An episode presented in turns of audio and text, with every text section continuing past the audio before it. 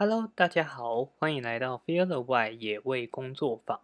今天我们来聊聊不一样的野事吧。Hello，大家好，我是 Jimmy。今天呢，这个又是一个新的系列，叫做野事啦。那这个系列呢，就会比较像是闲聊的部分，可能会跟大家分享一些生态领域的事物啊，或者是一些议题。反正呢，只要跟环境、跟生态有关的，都算是野事啦。那第一集呢，主要想跟大家聊聊我的工作。在《谁来野》的第一集当中，我其实有提到说，我目前的工作算是野外的调查员。那每次在跟亲戚啊，或者是新认识的朋友讲到我的工作的时候，大家都会抱持一个惊讶，然后有一点疑惑的眼神，因为真的很少会听到这样的一份工作。然后通常我稍微的做完解释之后，大家抱持的评价都是哇，很酷的工作。那为什么会觉得很酷呢？我觉得主要就是因为大家对于这份工作都非常的不了解。但是其实真的野外调查员真的很少嘛。一般来说，会有野外调查员的单位啊，就工作机关啊这些，大概就是学术研究跟资源调查的这两个大类别。那学术研究其实就包含了很多大学的科系，或者是像政府机关也会有自己的学术研究的部分。那还有就是非营利组织一些 NGO，譬如说学会啊，或者是鸟会啊之类的。那资源调查的部分呢，就会比较偏向呃，就是私人的公司。那他们可能承接的部分就会包含了像是政府的一些资源调查的计划，或者是有一些呃厂商他们要进行开发的时候，因为开发面积比较大，要进行。环境影响评估的时候，他们也就会委托这样的公司去帮他们做这样子的呃事前调施工前的调查，让他们可以去跟环保署申请开发这样子。那整体来说，其实真的并不是一个多大的产业面呐，但是我觉得零零总总算起来，应该也有个几千人是在做这样的工作吧。因为我只是用了一个野外调查员的名字来概括，但实际上野外调查员包含的领域非常的广，就是所有你能想象到的自然资源，其实都有专门领域的人在做调查，比如像植物啊、昆虫啊、动物啊、海洋生物啊，那每一个领域里面可能都还会分出很多的细细枝。然后也会针对哎，它的目的不同，或者是它要做的研究不同，就会又有不同的呃调查方法。那所以呢，它的领域就会分得非常的广。比如说像动物里面，像我比较熟悉的动物里面的话，就可能还可以分成哺乳类动物、鸟类或爬虫类。那有些人当然很厉害的话，他可能就是可以包办，但是。也有的，也有一些可能就是它是比较专门于某个部分的，而没有办法一次全部都做。那其实你要全部都做也是非常的困难的，因为每一种类别的调查方法也都有所不同。那这个部分的话，其实之后也可以跟大家再来分享。那呃，其实我我这样子的解释，我也不确定说，哎，大家到底会不会觉得太。太制式化了一点，就是其实听不太懂我到底在解释什么了。那用一个简单、比较简单一点方式比喻的话，其实野外的调查工作就会有那么一点点的，像是电视 Discovery 或者是动物星球频道里面播的，呃，你可以想象是主持人或者是主持人去找的科学家，那。他们在做的工作其实就是很类似野外调查工作，那只是在电视节目里面播放的东西，其实它是一个已经到一个很有研究成果的阶段。譬如说，他可能已经掌握了呃某某一些地方是，比如说大象特别喜欢去的地方，或者是某一群猴子，它会特别在这个地方活动，然后或者是他已经观察到，哎，这群猴子有什么样特殊的行为，所以在电视里面所播放出来的东西都是非常的。呃，有成果，非常的让人家觉得，哎，好像很棒的生活。譬如说，你可能就会觉得，啊，这样子的工作好像一整天都在跟动物为伍啊。比如说做黑熊研究，你可能会觉得，哎，是不是这样子做黑熊研究的人，他就每天都呃很常可以跟黑熊进行接触，或者是常常可以看到黑熊。但实际上，呃，野外调查。员或者是研究者，大部分的时间基本上根本就遇不到他们所要调查的动物。当然，不同的类别会不一样。比如说，以昆虫来讲，昆虫就会比较是他真的去看到了这个昆虫，那只是他可能也会透过某一些呃研究技术或者是方式来让来去调查。那像比较越越大型的动物，譬如说像呃哺乳类动物，譬如说石虎或者是黑熊，这些动物的调查就不太可能是说，哎，你真的去看到了这个这个动物。所以野外调查员其实大部分的时间可能都是最常遇到的动物，大概就是蚊子而已啦。那其他的部分都是在透过一些研究方式，譬如说。红外线自动照相机，或者是诶动物的痕迹，去找动物的大便啊，或者是或者是呃爪痕啊这一类的，然后去判断说，哎，这个环境有没有这个动物存在。所以，所以说呢，其实野外调查员的工作，虽然我用的一个比较浅显易懂的例子，是有一点点像 Discovery。或者是动物星球频道里面播的那样子，但实际上的状况但不如电视节目那么鲜明。那只是对于我们来讲，我们当然会喜欢这份工作的原因，就是我们相对于一般的工作，还是比较有机会去接触到野生动物的。我想这是很多就是呃野外调查员会喜。欢或者是投入这份工作的原因之一。好，那接下来呢，就针对刚刚提到的，哎，很多个领域，那就我所知道的一些领域的部分，跟大家可以稍微聊一聊，说这些领域的野外调查员或者是研究者，他们大概都在做一些什么样的事情。其实呢，野外调查、野外的资源调查，最呃最简单、最直觉的方式，就是透过我们叫做所谓的穿越线调查，就是我们会设呃设置一条样线，然后我们就会沿着这条样线去去走，然后走的过程中就去观察附近到底有哪些。我们要调查的物种，这是一个呃最基本的调查方式。那这个方式基本上在各各个领域里面都会用到。那这时候我们就再根据不同的领域来介绍。譬如说像植物的部分，其实植物的部分就也有分分开来，就是譬如说像比较大型的木本植物。跟呃比较小的，譬如说是蕨类植物啊、草本植物跟苔藓植物，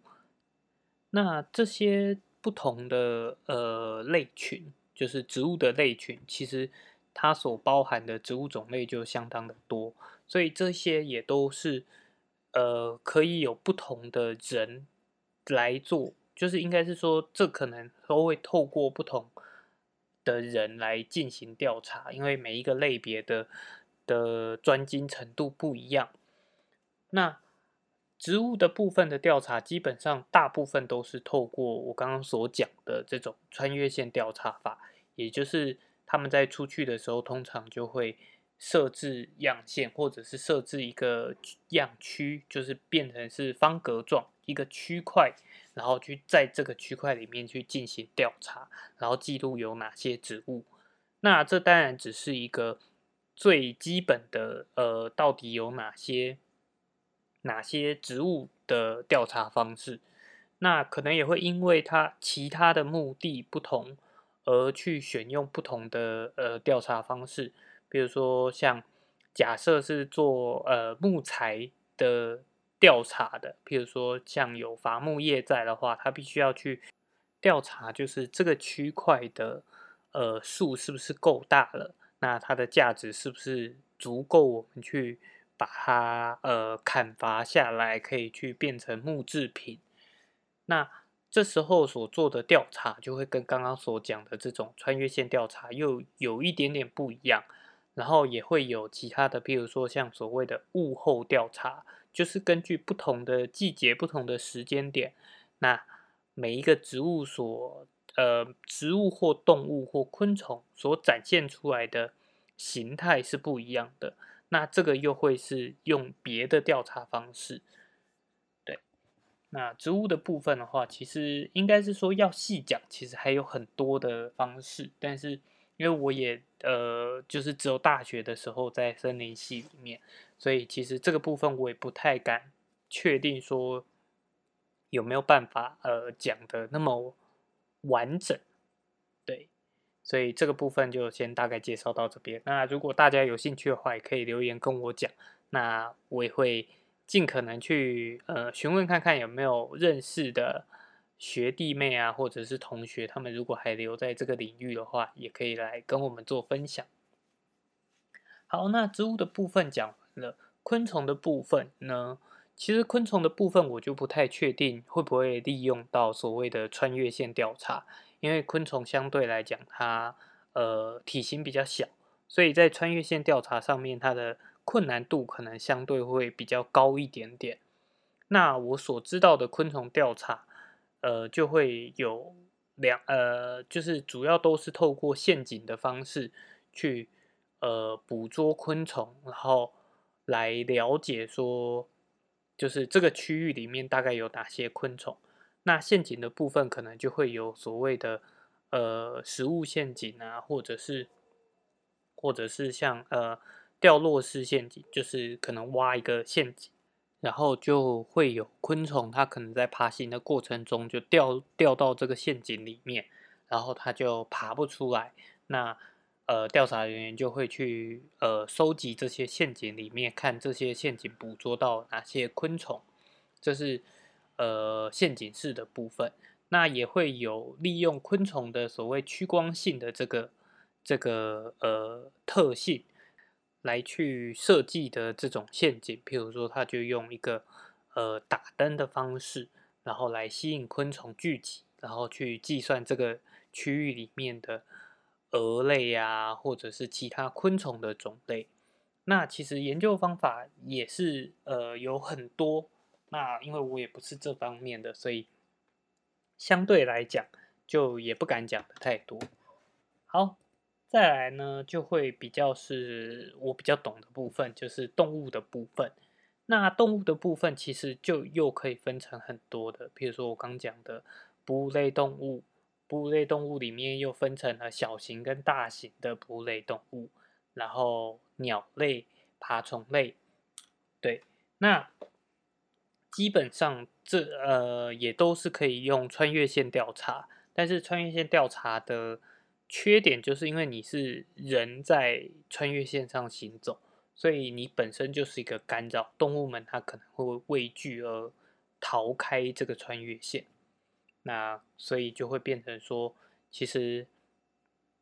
并不是那么准精准的可以调查到这个区域到底有没有这些动物存在。那以哺乳类动物来讲，小型的哺乳类动物呢，通常就是指说像呃老鼠啊。或者是渠青，渠青就是所谓传统讲的前鼠。那一般来讲，一般人可能都会就是还是把它认认知成为老鼠，但其实这两种是不一样的。对，一种是呃啮齿目动物，一种是食虫目的，就是啮齿类的，就是像老鼠，老鼠它就是比较，嗯，会比较偏向杂食性一点。那食虫目的渠亲呢，它就是基本上是吃昆虫啊、蚯蚓之类的。那以小型哺乳类动物的话，可能还会用的调查方式就是利用捕捉笼去调查，说这个环境里面到底有哪些小型的、小型的鼠类，然后还包含了譬如说像蝙蝠，蝙蝠的话，它算是很特别的哺乳类动物，所以它的调查方式也又又跟其他的动物不一样，它可能。像目前最新的也有透过呃声波的的波形去做判断的这个技术，其实也是在台湾慢慢的开始在利用，但这个部分我我遇到的比较少，所以我也不知道它现在的状况到底是精准到什么样的地步，然后实际的使用方式也不是那么的明确。好，那除了用呃声波。去做调查，蝙蝠呢，在比较传统的部分的话，也会透过呃，譬如说像捕捉网的方式，然后就是在夜间蝙蝠会飞过的途中去做一个做一个调查。对，好，那如果说从小型哺乳动物再往上体型大一点的哺乳类动物来讲的话，你要一直用捕捉的方式，其实就会变得比较困难，因为相对相对来讲，这些动物它的警觉性比较高，然后呃呃，它的捕捉捕捉器材可能相对来讲也比较笨重，所以在野外是比较不适合的。所以像呃比较中大型的，或者是从呃算是中小型到大型的哺乳类动物。的调查方式就可能包含了它的一些活动痕迹，比如说足迹呀，或者是它的粪便，然后呃，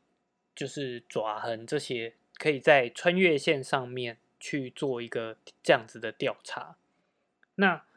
但是穿越线调查毕竟还是一个比较，就是我刚讲的，它可能准确度相对来讲不够高。所以后来也有，就是透过工具，譬如说红外线自动照相机，就是当动物它经过的时候，就会被记录下来，然后我们再透过照片的判读，就可以知道说，哎，有哪些动物有经过这个区域，所以就知道这这个区域里面有哪些动物存在。好，那呃，再来的话，就是讲到鸟类的部分。鸟类的部分呢，就相对来讲，它的可见度是比较高的。就是像一般呃赏鸟的人，也是比呃你说真的要去能够看到动物哺乳动物的人来的多嘛？因为鸟类的活动空间相对来讲是比较宽广的，就是天空比较大，所以比较容易被目击到。那鸟类的部分呢？他会透过呃鸟鸟音的调查，就去调查说，哎，因为鸟它在鸣叫上面是每一种鸟有不同的鸣叫声音，基本上一种鸟它甚至有呃二到三种甚至更多种的鸣叫声音。那所以做鸟类调查的人就要对于鸟音是非常的熟悉的，那他们就会透过。这样子的鸟音调查，去了解说，哎，这个区域在清晨或者是在黄昏的时候有哪些鸟出没？那鸟类的调查，嗯，基本上种类调查的话，都会是用鸟音来做调查，算是一个最普遍的方式啊。因为穿越线调查法其实应该是说，鸟音调查跟穿越线调查是可以。嗯，互相配合的，就是它可能是在穿越线上面设几个点，然后它停下来记录在这段时间里面记录到哪些鸟的叫声，然后再呃往下一个点去移动。那如果说是其他比较呃针对性的研究的话，才会有不同的研究方式出现。好，那再来爬虫类的部分，因为爬虫类的部分哦，刚刚鸟类的部分其实偶尔也会被红外线自动相机给记录到，但是红外线自动相机比较不会设在呃，就是树冠，就是树比较高的部分，因为鸟类活动有一些鸟会到。地面活动，可是有一些鸟它就是一直在比较树冠的范围活动。那红外线自动相机基本上不太会架到那个区块，所以鸟的部分如果有下来到地面的话，也是会被红外线自动相机记录到。那刚刚讲到爬虫类的部分的话，爬虫类其实因为它是呃变温动物，所以相对来讲它。不不那么容易被红外线自动相机记录到。那在爬虫类的，如果说是一个区域的种类调查的话，通常我们就会使用刚刚所讲的陷阱式调查，就是呃利用他们的一些习性，然后会设置一些陷阱，然后他们就可能会掉入到陷阱当中。那研究人员就会在呃，应该是说这样的调查基本上都是连续好几天的，所以。研究研究人员就会在隔天一早去寻这些陷阱，然后去观察说，哎，有哪些爬虫类它掉到了这种陷阱里面，然后将这些动物再放回山林里面。好，这是呃比较动物的部分呢。那再来还有另外一个领域，其实也是我比较不懂的，就是海洋生物的部分，因为它其实海洋生物也是一个很大的词汇。哦，像动物里面其实还少讲了一个鱼类，鱼类的调查也是我不太了解的，但它基本上因为鱼都呃，如果我们以溪流的鱼来讲，它的生活空间其实是比较局限在那个范围内的，所以他们通常我印象中我所知道的也是会设样点，就是在那个区块，然后可能会针对不同的。大小的鱼有不同的调查方式，比较小的可能也会透过呃网子啊，或者是陷阱去做调查，然后比较大型的可能他们也会有，就是人去呃带着潜潜潜水镜，然后下水去做直接的目视调查都会有。对，好，那海洋生物部分的话，就会是一个更大的，包含它可能有珊瑚啊。或者是其他小型的鱼，甚至是更大型一点的鲨鱼啊，或者是海豚之类的。那这个部分我就不是很懂。如果有对这个领域比较懂的，嗯，可能听众或者是对这个领域有兴趣的话，其实我还是可以尽量去问看看有没有人来做，可以来做解答。好。那关于我的工作部分，其实这一集就已经嗯多讲了蛮多的，就是我把一些我们在呃不同不同领域，比如说植物、昆虫这些领域不同领域的简单的调查方式，稍微做了一些介绍。不过这边虽然中间提到很多呃利用陷阱啊、捕捉啊这些方式去做调查，但是这些基本上都是基于一个。呃，研究或者是资源调查去做的，那在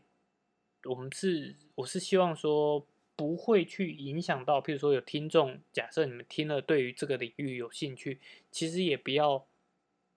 自己去尝试做这些呃捕捉的行为，或者是或者是设陷阱的行为，因为其实它都还是有它的一些。就是 mega，就是呃小一些点是需要特别去注意的，包含说像我刚刚提到的，我们的掉落式陷阱什么的，在做研究、在做调查的人，我们一定是这个时间、这个时间区间内，然后很很密集的在这个区块做调查，所以陷阱一定是隔天，就是在今天的下午。呃，我们设置了陷阱之后，隔天清晨一早，我们就会去确认说每一个陷阱笼它的状况，然后去确保说不会伤害到这个环境里面的动物或植物。那一般人可能不懂的话，如果只是因为自己好奇、好玩，想要去尝试，其实你有可能去伤害到伤害到这些动物。然后另外更有可能是，也可能一个不小心去伤害到你自己本身。那如果说真的对于这样子野外工作很有兴趣的话，其实也有很多的，比如说单位，他们是有办呃类似，也不能讲说营队啦，就是类似这样子体验的活动，或者是你也可以去找一些呃 NGO 非营利组织去询问，那其实他们都有可能会需要像志工这样子的人的话，就有机会去参与到。这样子的的呃调查，那绝对不要自己自己去妄自做尝试，因为在野外还是有一定的危险性存在的。好，那今天第一集的也是啦，就大概跟大家介绍到这里。如果大家喜欢这样子的一个闲聊，那或者是你有什么样的，比如说野外。野外工作的一些事情啊，或者是有什么议题是你很想听的，也都欢迎。呃，就是在不管你是在哪个平台收听 Podcast，或者是去到我们的粉丝专业来留言，让我知道说，哎，你对什么主题很有兴趣，或者是给我一个小小的鼓励，都是让我可以继续就是做下去的动力。好，那第一集的也是啦，就到这边啦。呃，再我会好好的再去想想下一集想要跟大家分享什么，然后会再录也是啦。